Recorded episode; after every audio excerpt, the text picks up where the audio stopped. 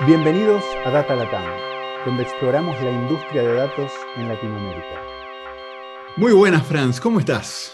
Muy bien, Diego, gusto escucharte. Eh, ¿Tú cómo estás? Bien, bien, bien, pasándola bien, terminando este 2020 interesante y preparados para un buen 2021. ¿Vos? Mira, hablando 2021, yo ya tengo Conecta R 2021 en la mira, el eh, evento que organizamos cada dos años para usuarios R en la región. Y eh, este, este podcast, de hecho, tiene uno de los keynote speakers del evento como invitado especial. Pero qué lujo, qué lujo. Paula, bienvenida a Data Latam. ¿Cómo estás? Hola, ¿qué tal? Un placer, un placer estar aquí. Y, contanos, para que la audiencia esté enterada, ¿dónde estás en este momento? Bueno, pues yo ahora estoy trabajando en Arabia Saudí. Soy profesora de estadística en la Universidad Rey Abdallah de Ciencia y Tecnología, más conocida como CAUST. Y también soy, eh, soy investigadora principal del grupo de investigación GeoHealth. ¡Wow! Y siempre es interesante ver cómo, cuál es el camino que llevaron estos padawans que llegan a este mundo de ciencia de datos. Entonces, ¿cómo llegaste hasta donde estás? ¿Cómo, ¿Qué estudiaste? ¿Cómo, ¿Cómo llegaste hasta ahí?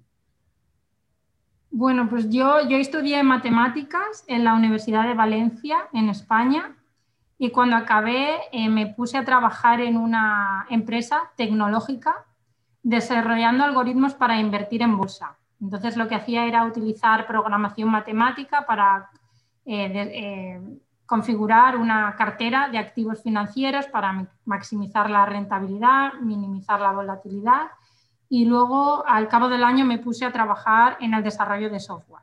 así que decidí cambiar, decidí hacer un PhD eh, en estadística, así que dejé el trabajo, empecé el doctorado en estadística y me puse a colaborar con el registro de cáncer en España haciendo análisis espaciales de diferentes tipos de cáncer. Pero como yo había estudiado matemáticas, no sabía mucho de epidemiología o bioestadística, así que pedí una beca para ir a Harvard a hacer un máster en bioestadística. Y me dieron una beca de, la Fundación La Caixa, que es un banco de España. Eh, hice el máster y luego cuando acabé eh, trabajé, bueno, hice una, participé en un programa de verano de Google desarrollando un paquete de R y también hice una estancia en el Centro Europeo de Prevención y Control de Enfermedades en Suecia.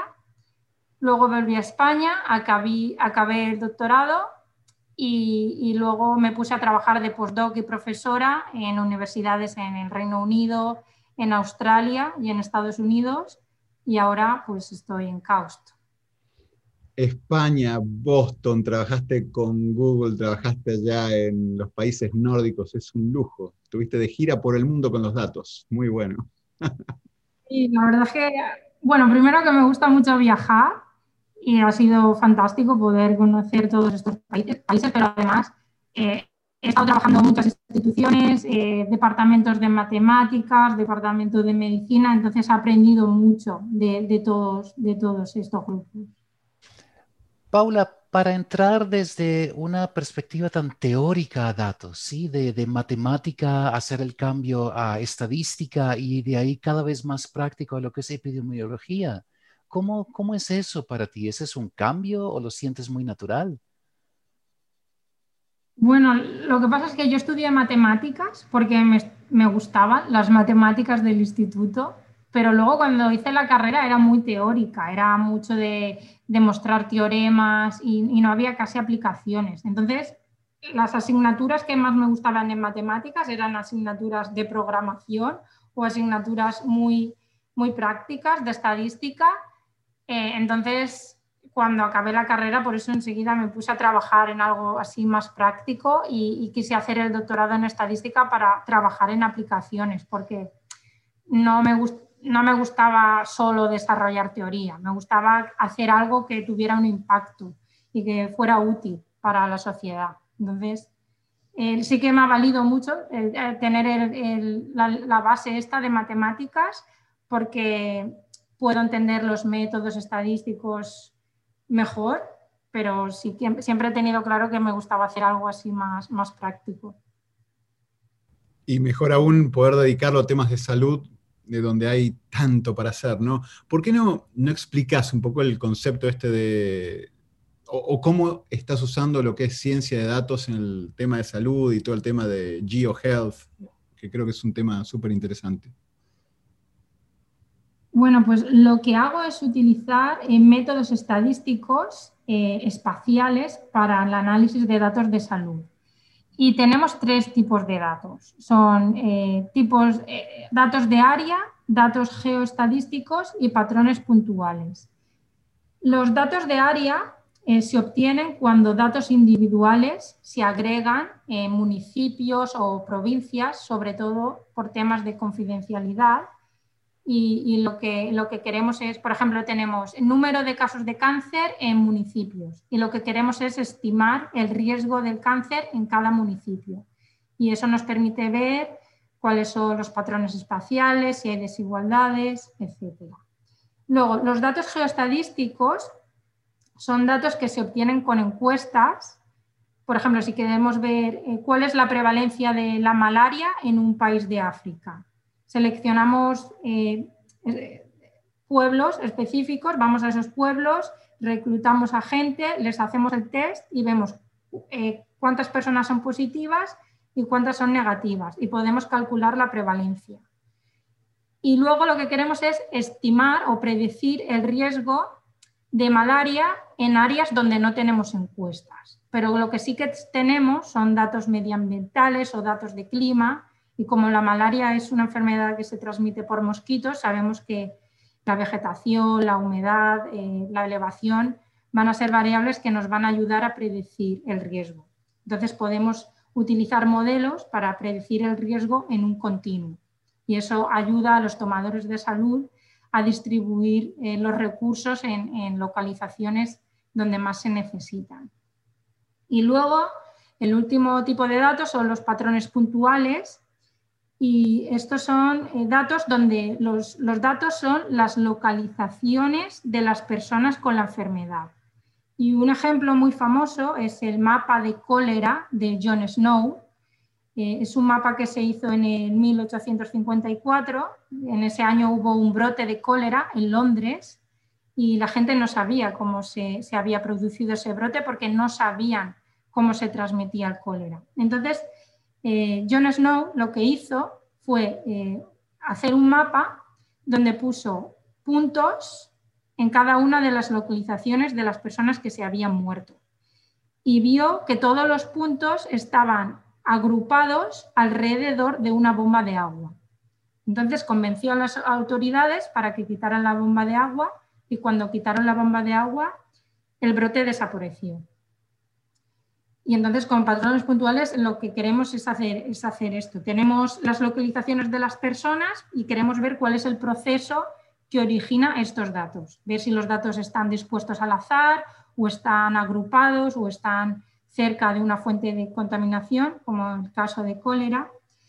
Y todos estos datos, datos de área, geoestadísticos y patrones puntuales, se pueden analizar para crear mapas de riesgo, para detectar clústeres, para la detección temprana de brotes y los resultados son útiles para los tomadores de decisiones, para diseñar estrategias de prevención y de control y para distribuir los recursos en áreas donde más se necesite. Paula, en todo esto eh, tienes también un fuerte enfoque en em, análisis bayesiano. Entonces, ¿qué es lo que añade la, parte bayesiana?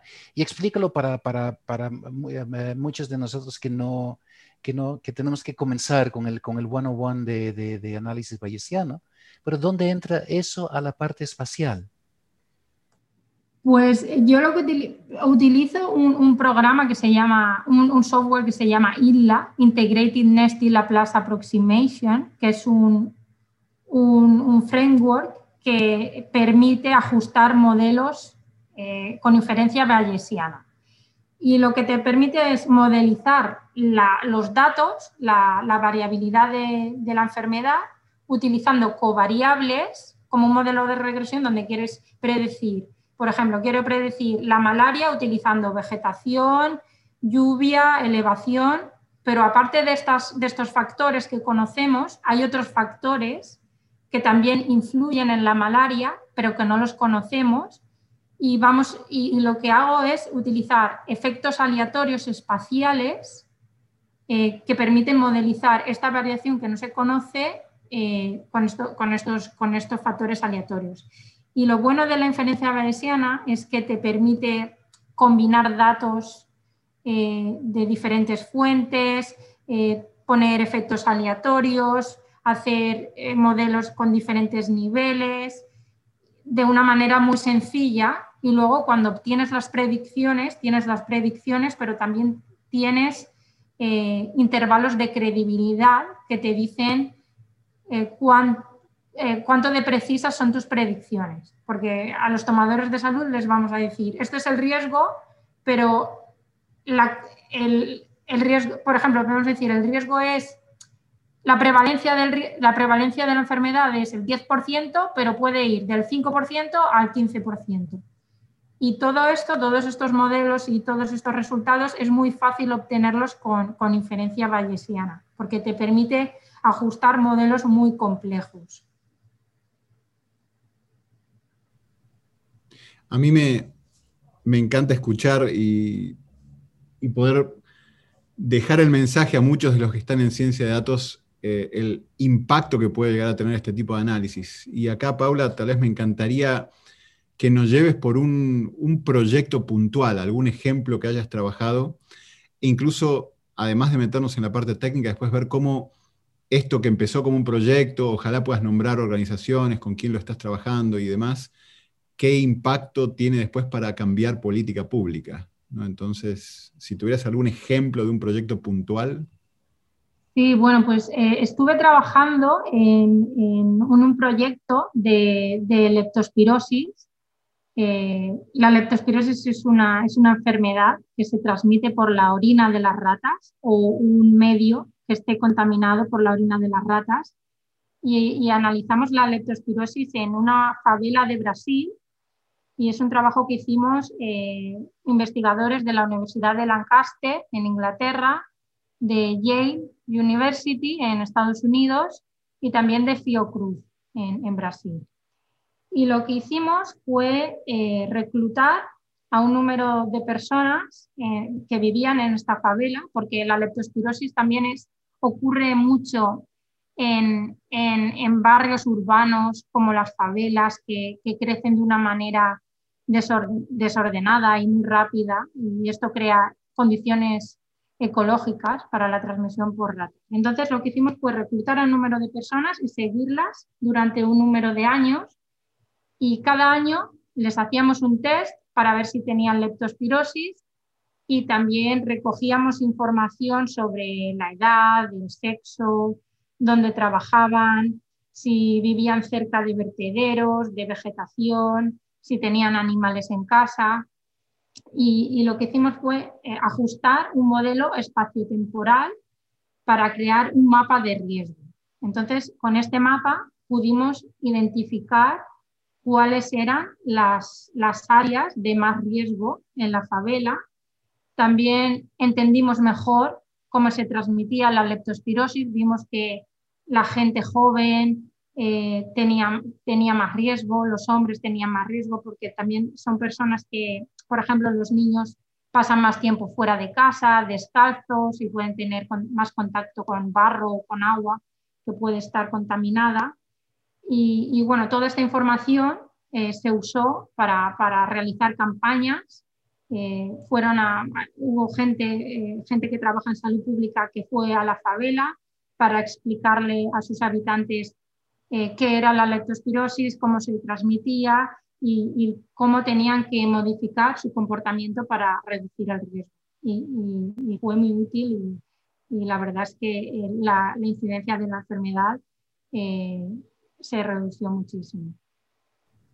Ahora nos metemos en la parte más técnica, pero me encantaría entender cómo, cómo inició ese proyecto. ¿Fue eh, la Organización de Salud en Brasil que dijo tenemos este problema y cómo lo abren, a quién lo abren? ¿Cómo, ¿Cómo inicia Bueno, pues yo eh, estaba trabajando en, Lancaster y, el grupo donde trabajaba era un grupo muy bueno en el análisis espaciotemporal. Entonces, eh, gente de Fiocruz se puso en contacto con, con gente de Lancaster y ahí empezaron a colaborar.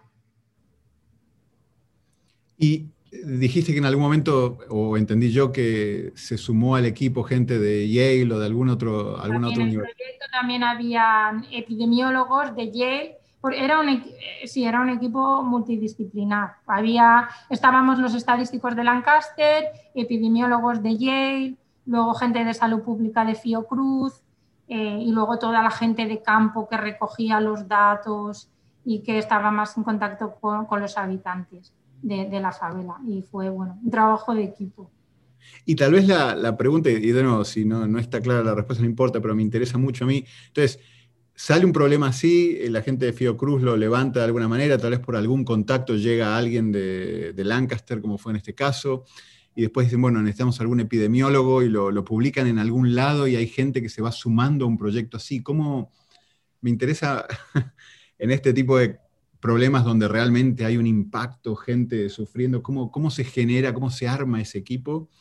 Eh, ¿Fue una cabeza que lo fue armando o fue algo que se armó más orgánicamente? Yo creo que fue el, profesor de Yale, tiene una colaboración ya de muchos años con Fiocruz y, y yo creo que, que, fue eso, el profesor de Yale con Fiocruz y luego se pusieron en contacto con, con Lancaster pero es un, porque en, Yale también tienen una escuela de salud pública que lleva muchos años trabajando en colaboración con, gente de Brasil y, fueron ellos los que, los que llevaron el proyecto para adelante.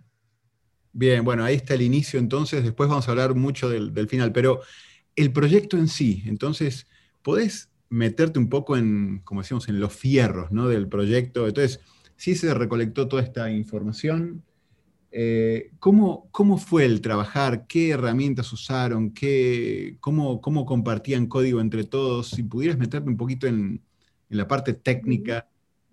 Bueno, pues eh, a mí me pasaron los datos desde Brasil, los datos en, en una hoja de Excel que habían recogido.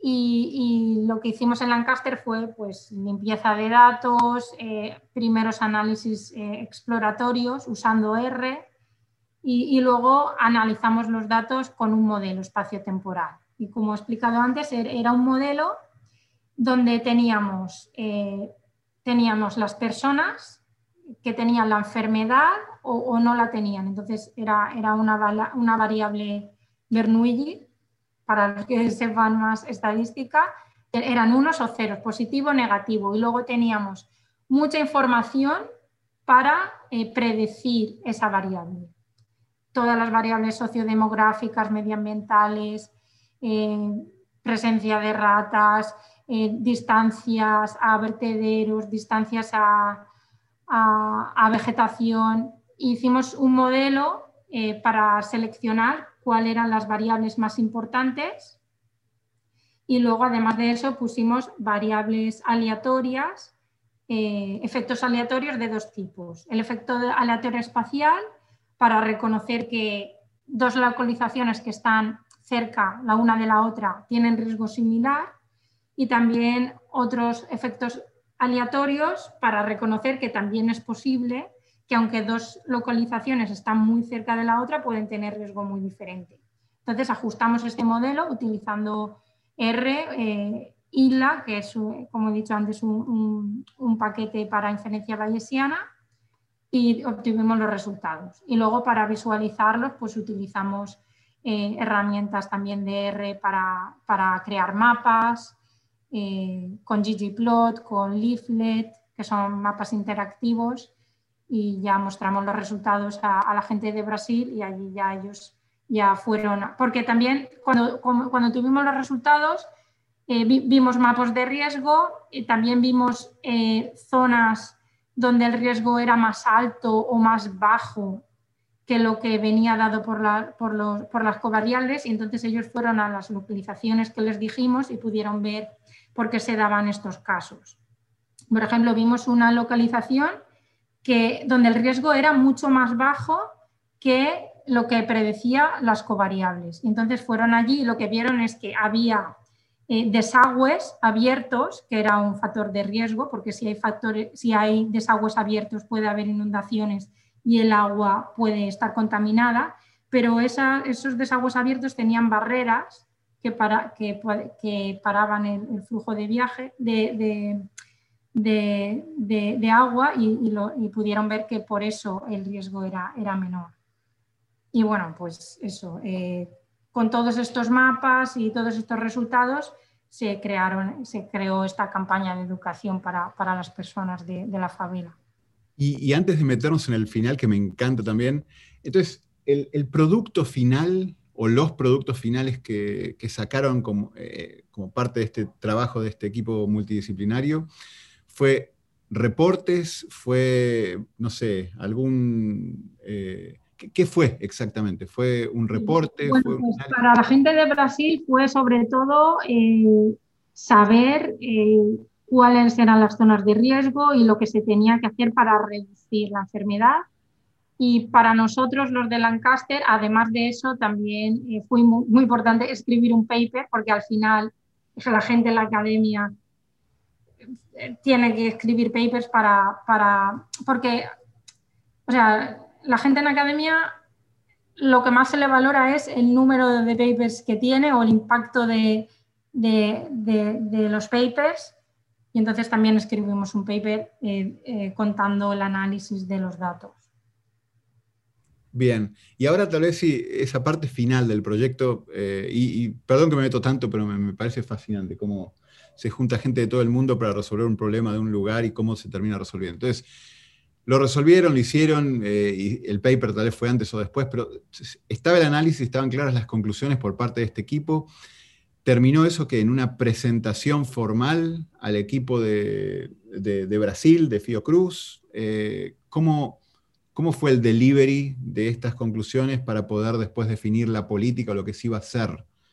Eh, bueno, yo ahí la verdad es que no, ya, ya no contribuí, eh, pero sí, los epidemiólogos que trabajaban allí fueron los que analizaron los datos y, sobre todo con la gente de Yale, porque la gente de Yale sigue, sigue colaborando con ellos. Yo sé que ahora eh, trabajan en, en, otras áreas, en otras, en otras áreas de Brasil y también están haciendo análisis para ver el movimiento de las ratas, y, ver eh, otros, otros factores y, la verdad es que tienen mucha actividad y, tienen muchas muy buenas colaboraciones con ellos. Clarísimo. Clarísimo, clarísimo. No, súper, súper interesante. Paula, en, todo eso, ¿no? Porque eh, mencionas ese montón de, de, de herramientas pero eran herramientas que tú o solamente tu equipo usabas o ves que, por ejemplo, algo como Shiny ya es algo que, que em, sí, también en los, en los otros eh, institutos y en los otros equipos ya está conocido, eh, escriben juntos, o más bien tú finalizas un producto y ellos consumen lo, lo, lo que has preparado. ¿Cómo, ¿Cómo, funciona eso en un, en un entorno académico? Bueno, pues eh, la verdad es que R tiene, tiene librerías fantásticas para la visualización. Eh, en el proyecto de Brasil no creamos ninguna visualización interactiva como Shiny, pero en otros proyectos sí que las hemos usado. Por ejemplo, estuve en un proyecto eh, analizando la malaria en, África. Bueno, eh, era, lo que se quería ver era se quería evaluar el impacto de, bueno, la malaria se transmite por mosquitos y, intervenciones como, como, usar redes eh, y también insecticidas han tenido mucho impacto, pero en los últimos años como que no, no se ve progreso, no se reduce la malaria. Entonces están intentando ver otros, otras intervenciones que puedan reducir más la malaria. Y entonces yo participé en, una, en, una, en un estudio donde se, se, vieron qué efecto tenía dos intervenciones nuevas, que una era eh, mejorar las casas, cerrar todos los agujeros de las casas para que los mosquitos no entraran, y, otra era eh, aplicar insecticidas en, ríos o bueno, en las orillas de los ríos, en lagos, para, matar los mosquitos. Y lo que hicimos es, fue, em, em, eh, en, un pueblo, las casas las, dividimos en cuatro grupos.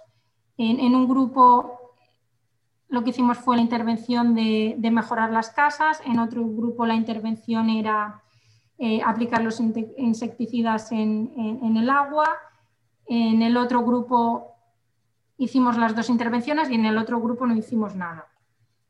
Y luego eh, también hicimos test de, malaria y también recogimos, pusimos trampas para los mosquitos para ver qué grupo era, era, era el mejor, qué intervención era la mejor.